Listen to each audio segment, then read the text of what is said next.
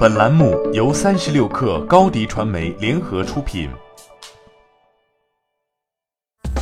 大家好，我是猎豹移动 CEO 傅盛，互联网人的资讯早餐，推荐您收听八点一刻。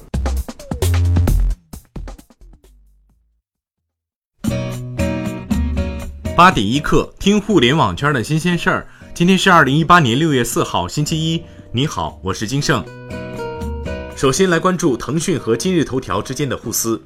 今日头条上周六表示，已经起诉腾讯，要求腾讯公司立即停止一切不正当竞争的行为，公开赔礼道歉，同时赔偿今日头条公司共计九千万元的经济损失。今日头条称，腾讯利用垄断地位，以各种理由多次进行不正当竞争的行为。针对其中的腾讯 QQ 空间拦截、屏蔽头条网页链接，腾讯安全管家作为安全软件拦截、屏蔽头条网页链接。其实，今日头条这纸诉讼可以看作是对于腾讯的回应。此前一天，腾讯官方发布公告称，起诉今日头条、抖音两大头条系公司，索赔一元，并要求两家公司在自有新闻媒体平台推送公开道歉。因涉传播未成年人低俗不良信息，国家网信办等三部门日前联合约谈美拍网络直播短视频平台。美拍承诺暂停有关算法推荐功能、下线校园频道、停止更新热门频道三十天、直播频道十五天。下一步，网信办将继续会同有关部门加大对网络直播和短视频的监督管理。湖畔大学教育长曾明此前称，哈罗单车日订单总量已经超过摩拜、ofo 总和，但这一说法目前还无法确定。现在没有各家共享单车企业都认同的采用统一标准的相关市场统计。不过，业内人士认为，哈罗依靠二三线城市和免押金的方法收获大量用户，中国共享单车市场正从两家独大的格局演变成三足鼎立。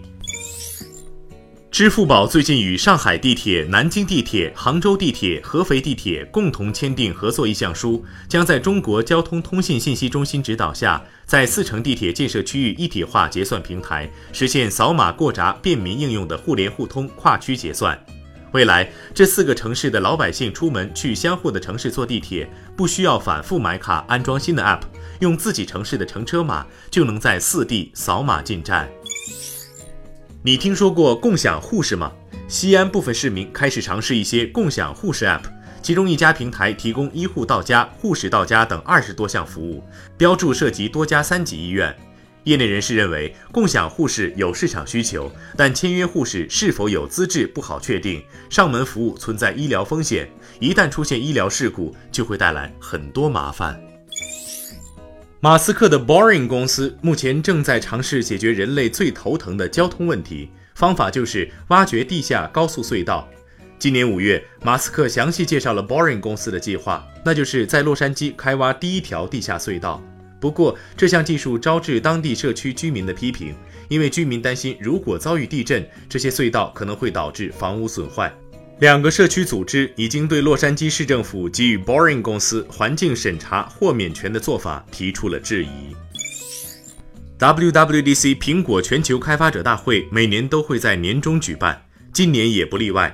根据苹果之前的 WWDC 邀请函，具体举行时间是北京时间六月五号凌晨一点。既然是开发者大会，WWDC 上的绝对主角自然是面向开发者们的各个软件以及软件背后的生态。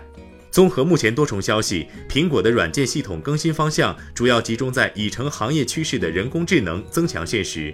不过坏消息是，彭博社在最近的报道中指出，本次 WWDC 将没有硬件新品发布，这意味着 MacBook、iPhone SE 二都不会在本次 WWDC 上发布。新鲜资讯不遗漏，我们再来快速浏览一组信息。雷军微博晒中国最大小米之家旗舰店，六月十六号将在南京开业。盒马大润发合作品牌盒小马苏州开启试运营。平板成昨日鸡肋，谷歌安卓官网删除平板类别。滴滴外卖南京开站，一块钱解决午餐。豆瓣时间将上线中日大师插画课。vivo next 两款新手机或将通过三 C 认证。口腔健康服务商欢乐口腔获四点五亿元 B 轮投资。好，今天咱们就先聊到这儿。更多精彩内容就在三十六课 App 音频频道。责编：彦东，我是金盛。八点一刻，咱们明天见。